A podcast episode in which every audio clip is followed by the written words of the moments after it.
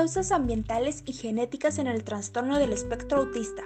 El autismo es un trastorno de base neurobiológica asociado a cambios complejos en la sinaptogénesis y en la conectividad neuronal con alta heredabilidad de etiología heterogénea, en la que se incluyen causas genéticas, inmunológicas y ambientales. Su índice se aproxima en una de cada 58 personas, predominando los hombres, con una relación promedio de 4 a 1 que podría explicarse por las bases genéticas, aunque se considera que existe un subregistro en mujeres probablemente relacionado a la falta de identificación en las mismas, debido, entre otros aspectos, a diferencias en su expresión clínica y a dificultades en las técnicas de diagnóstico. Factores genéticos. Uno de los primeros trabajos que planteó una posible base genética surgió en 1977, cuando se valoró la prevalencia en gemelos mono y disigóticos.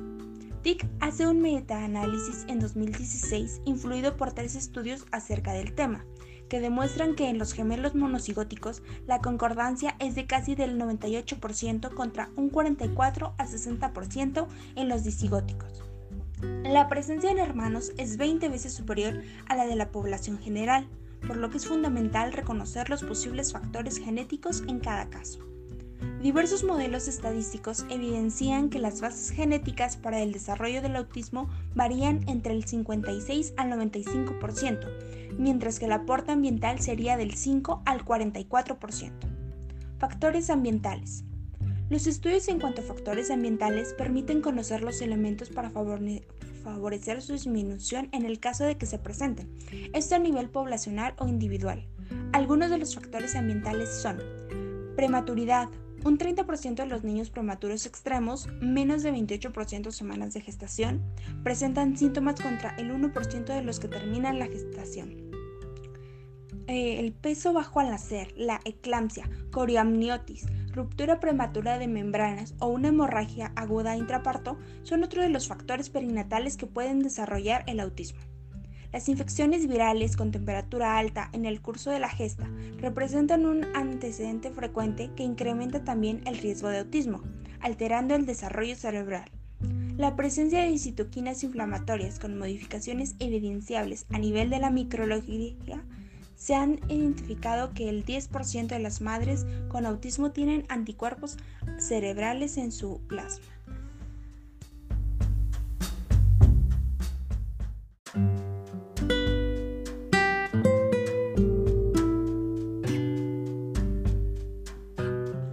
La presencia de citoquinas inflamatorias con modificaciones evidenciables a nivel de la microglía se ha identificado que el 10% de las madres de niños con autismo tienen anticuerpos anticerebrales en su plasma.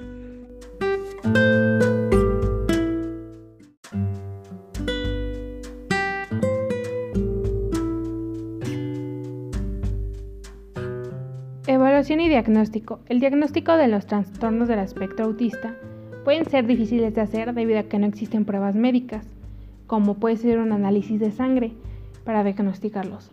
Para hacer un diagnóstico, los médicos generalmente observan el comportamiento y el desarrollo del niño. A veces pueden detectarse a los 18 meses de edad o incluso antes. A los dos años de edad, el diagnóstico realizado por un profesional con experiencia puede considerarse muy confiable, sin embargo, Muchos niños no reciben un diagnóstico final hasta que son muy grandes. Este retraso significa que es posible que existan niños con este trastorno que podrían obtener la ayuda que necesitan. Por lo general estos diagnósticos constan de dos pasos, que es la evaluación del desarrollo y la evaluación diagnóstica integral. La evaluación del desarrollo es una prueba corta que indica si los niños están aprendiendo las destrezas básicas a su debido tiempo o si es posible que tengan retrasos. Durante la evaluación del desarrollo es posible que el médico les haga algunas preguntas a los padres o que hable y juegue con el niño durante el examen, con el fin de observar cómo aprende, habla, se comporta y se mueve. Un retraso en cualquiera de estas áreas puede señalar que hay un problema. También se les debe hacer evaluaciones para detectar retrasos del desarrollo y discapacidades a los niños en las visitas de rutina al médico en las siguientes edades. 9 meses, 18 meses y de 24 a 30 meses. Ah, también es posible que se necesiten hacer más evaluaciones si un niño tiene riesgo alto de tener problemas del desarrollo, por haber nacido prematuro, tener bajo peso al nacer o por otros motivos. Si el médico observa cualquier signo de problema, se necesita hacer una evaluación diagnóstica integral, que es el segundo paso del diagnóstico. Esta revisión puede incluir observar el comportamiento y el desarrollo del niño y entrevistar a los padres. Es posible que también incluya una evaluación de la audición y la vista, así como pruebas genéticas, neurológicas y otras pruebas médicas. En algunos casos, el médico de atención primaria podría decidir remitir al niño y su familia a un especialista para que éste le haga más evaluaciones y así pueda determinar el diagnóstico. Los especialistas que pueden hacer este tipo de evaluación incluyen los siguientes, que son los pediatras del desarrollo, que son los médicos que tienen una capacidad especial en el desarrollo de los niños con necesidades especiales. También están los neurólogos pediatras, que son los médicos que tratan el cerebro, la columna vertebral y los nervios. Y por último estarían los psicólogos o psiquiatras para niños.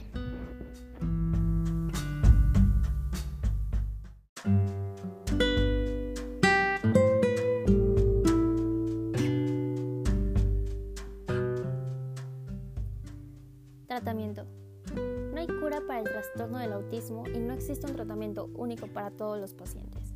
El objetivo del tratamiento es maximizar la capacidad de tu hijo para desempeñarse al reducir los síntomas del autismo y respaldar el desarrollo y el aprendizaje. La intervención temprana durante los años preescolares puede ayudar a tu hijo a aprender habilidades fundamentales de conducta, de comunicación, funcionales y sociales. Si a tu hijo le diagnostican este trastorno, habla con expertos sobre la elaboración de una estrategia de tratamiento y forma un equipo de profesionales para atender las necesidades de tu hijo. Entre las opciones de tratamiento se encuentran las siguientes. Terapias de comportamiento y comunicación. Muchos programas abordan la variedad de dificultades sociales, de lenguaje y de comportamiento asociadas al autismo. Algunos programas se centran en reducir las conductas problemáticas y enseñar nuevas destrezas. Otros se enfocan en enseñarle a los niños cómo actuar en situaciones sociales o cómo comunicarse mejor con los demás. Terapias educativas. Los niños con autismo a menudo responden bien a los programas educativos muy estructurados. Los programas que tienen éxito en general constan de varias actividades para mejorar las destrezas sociales, la comunicación y el comportamiento. Terapias familiares. Los padres y otros familiares pueden aprender a jugar e interactuar con sus hijos en formas que promueven las destrezas de interacción social y controlen los comportamientos problemáticos. En cuanto a medicamentos, ningún medicamento puede mejorar los signos centrales del autismo, pero algunos medicamentos específicos pueden ayudar a controlar los síntomas. Por ejemplo, se pueden recetar ciertos medicamentos si tu hijo es hiperactivo. A veces se usan medicamentos antipsicóticos para tratar los problemas más graves de comportamiento. Y se pueden recetar antidepresivos para tratar la ansiedad. Medicina alternativa. Debido a que los trastornos del autismo no tienen cura, muchos padres buscan terapias alternativas o complementarias, pero estos tratamientos no tienen una investigación que demuestre su eficacia. Habla con el médico de tu hijo sobre la evidencia científica de todo tratamiento que estés considerando para tu hijo. Los ejemplos de terapias alternativas y complementarias que pueden ofrecer algunos beneficios si se usan combinadas con tratamientos basados en la evidencia son terapias creativas. Algunos padres eligen complementar la intervención médica y educativa con terapia artística o musical, la cual se enfoca en la reducción de sensibilidad del niño al tacto o al sonido. Estas terapias pueden ofrecer algunos beneficios cuando se usan junto con otros tratamientos. Terapias sensoriales. Estas terapias se basan en la teoría no comprobada de que los niños con autismo tienen un trastorno de procesamiento sensorial que causa problemas para tolerar o procesar la información sensorial, como el tacto, el equilibrio y la audición. Masajes. Aunque los masajes pueden ser relajantes, no hay pruebas suficientes para determinar si mejoran los síntomas. Terapia con caballos o con mascotas. Las mascotas pueden proporcionar compañía y recreación, pero es necesario realizar más investigaciones para determinar si la interacción con animales mejora los síntomas. Es en el núcleo familiar donde el niño va a tener sus primeras interacciones y aprenderá normas, leyes de convivencia y socialización. límites, responsabilidades, valores, etc. Es aquí donde el niño va a tener una educación temprana y va a ser su primera sociedad a la cual va a estar integrado. Por lo tanto, la incorporación de la familia o el núcleo familiar tiene que estar presente en todo momento, desde el diagnóstico, tratamiento y acompañamiento, involucrándose siempre en la situación. Es así que es indispensable que no solo se disponga de un cuidador o personales calificados para cuidar al niño, así como nanas o enfermeros, sino también que la familia esté involucrada en el cuidado y atención, ya que permitirán ser el eje central de apoyo que favorecerá el desarrollo de sus hijos en una orientación de reconocer y gestionar sus emociones, la socialización y derribar las barreras que podrían impedir o dificultar alcanzar un desarrollo óptimo en un futuro.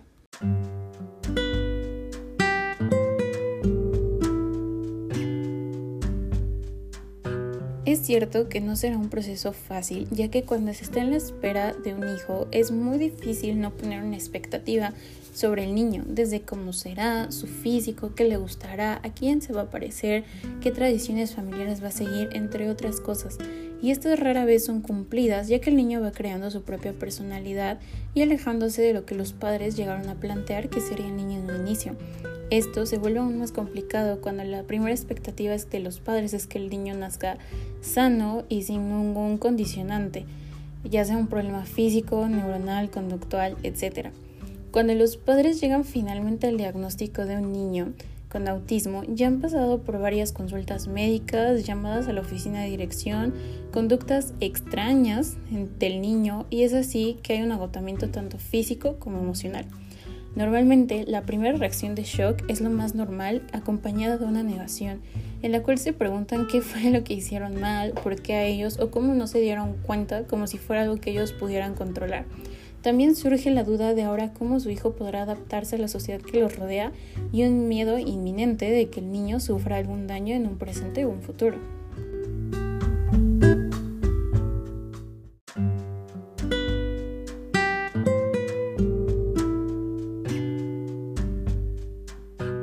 Se ha buscado o se ha tratado de analizar la influencia y efectos en el entorno familiar que se tiene en familias con uno o varios familiares autistas. El modelo más usado fue creado por Hills 1949-1958 y es ABCX. En dicho modelo el factor A es el evento estresor. Va a interactuar con B, que son los recursos, y con C, que es la definición que la familia hace del evento, produciendo X, una crisis. Un ejemplo, el factor A es que mi hijo, hermano, primo, sobrino tiene autismo. Va a interactuar con B, que son mis recursos. Puede ser toda la información previa que tenga acerca del autismo, desde mitos, eh, leyendas urbanas o información verídica de páginas de autismo, eh, reportes médicos, investigaciones, etc. Después viene con C, que es la definición que la familia hace del evento usando todos los recursos del factor B y puede producir una crisis. La convivencia familiar se tiene que dar. Es algo que si bien es difícil, es todo un proceso que se tiene que llevar a cabo. La familia o el núcleo familiar se va a tener que adaptar y ajustar sus percepciones, actitudes, creencias e ideas, aprendiendo a interpretar el comportamiento de la persona con autismo. Como ya habíamos hablado, hay una expectativa previa de un hermano, un hijo, un sobrino, y esto puede obstaculizar un poco el proceso de adaptarse a una nueva convivencia familiar pero con un buen acompañamiento psicoterapéutico todo se puede lograr y puede ir fluyendo.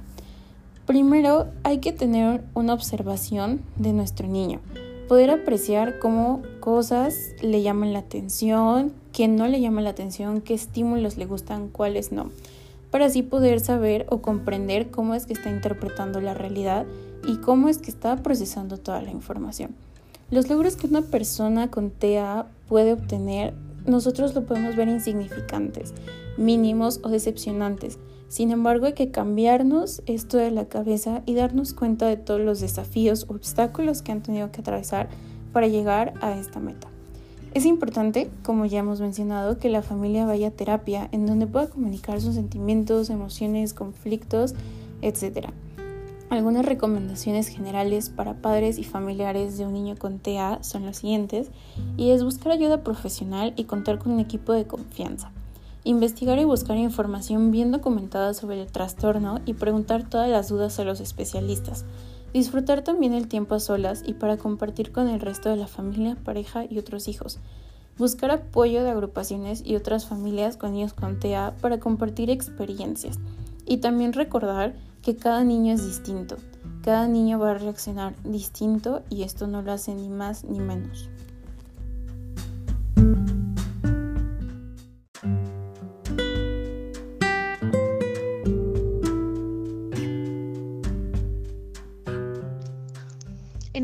Del podcast yo te hablaré sobre el trabajo educativo en niños con autismo. El TEA es el trastorno del espectro autista. Es un trastorno del neurodesarrollo que empieza a manifestarse alrededor de los dos primeros años del niño y se extiende durante el resto de su ciclo vital. Las mares más afectadas son las capacidades de interacción social, comunicativa y la relación flexible de sus pensamientos y conductas. No obstante, los síntomas del TEA son muy heterogéneos. No todos los niños que sufren autismo manifiestan las mismas alteraciones cognitivo y conductuales, ni el mismo grado. Por lo tanto, es fundamental que el equipo docente especializado adapte el programa de intervención atendiendo las necesidades específicas y personales del alumno y potencie aquellos rasgos que beneficiarán su inclusión en la escuela. Para optimizar el proceso de aprendizaje de un niño autista, las habilidades requeridas en autonomía e integración social, el profesional educativo necesitará a su vez aprender a evaluar al alumno, valorar su situación en el aula, respetar su ritmo y estilo de aprendizaje y diseñar y poner en práctica adaptaciones curriculares y específicas y eficaces para cada uno de ellos para abordar correctamente el autismo en el aula y lograr una buena inclusión del alumno con TEA en las dinámicas de clase, es necesario que el docente respete, valore y comprenda las necesidades de dicho alumno, que se implique en el trabajo del equipo experto y se muestre flexible en su labor pedagógico con el único fin de cubrir todas las necesidades del alumno. En el año 2007, un portal virtual abrió sus puertas a padres y maestros que buscaban cómo trabajar con niños que tuvieran este trastorno autista, de tal manera que así nació uno de los proyectos más importantes que se llama el método Arasac. El método Arasac es el sistema aumentativo y alternativo de comunicación o también sistema pictográfico de comunicación, que este es el, uso de pictogramas para promover y facilitar la evolución del lenguaje y la comunicación. La percepción de la formación de palabras a través del material didáctico con el que se enseñan las vocales y las distintas letras en el alfabeto. También existe el método TH, el método TH es un programa educativo de inclusión que busca promover y proporcionar un espacio de aprendizaje predecible y estructurado, pero con pie a la educación y formación de un individuo funcional en el ambiente social, es decir, preparar al niño para integrarse en la sociedad con una vida normal entre las actividades para trabajar con niños autistas. En preescolar, este método se caracteriza por moldear la conducta, uso de gestos. Esto promueve el entendimiento del niño a la expresión corporal, uso de movilidad visual. Los pictogramas se utilizan y además todos los recursos visuales y sensoriales que no causen confusión al niño. En esta parte te contaré sobre algunas estrategias. Se aconseja crear un círculo de amigos del entorno al alumno con TEA, un grupo de compañeros que interactúen y le guíen en los entornos más abiertos, ya sea el patio, el comedor, durante los cambios de clases. La creación de rutinas, así como el diseño de una agenda con pictogramas, fotos y dibujos, ayudan al niño autista a anticiparse y comprender la secuencia de las acciones que requieren una tarea, también a la identificación de las emociones propias y de los demás. También sirven las terapias educativas. Los niños con trastornos del espectro autista a menudo responden bien a los programas educativos muy estructurados. Los programas exitosos en general constan de un grupo de especialistas y una variedad de actividades para mejorar las destrezas sociales, la comunicación y el comportamiento. También hay que evitar los estímulos sonoros fuertes para ellos.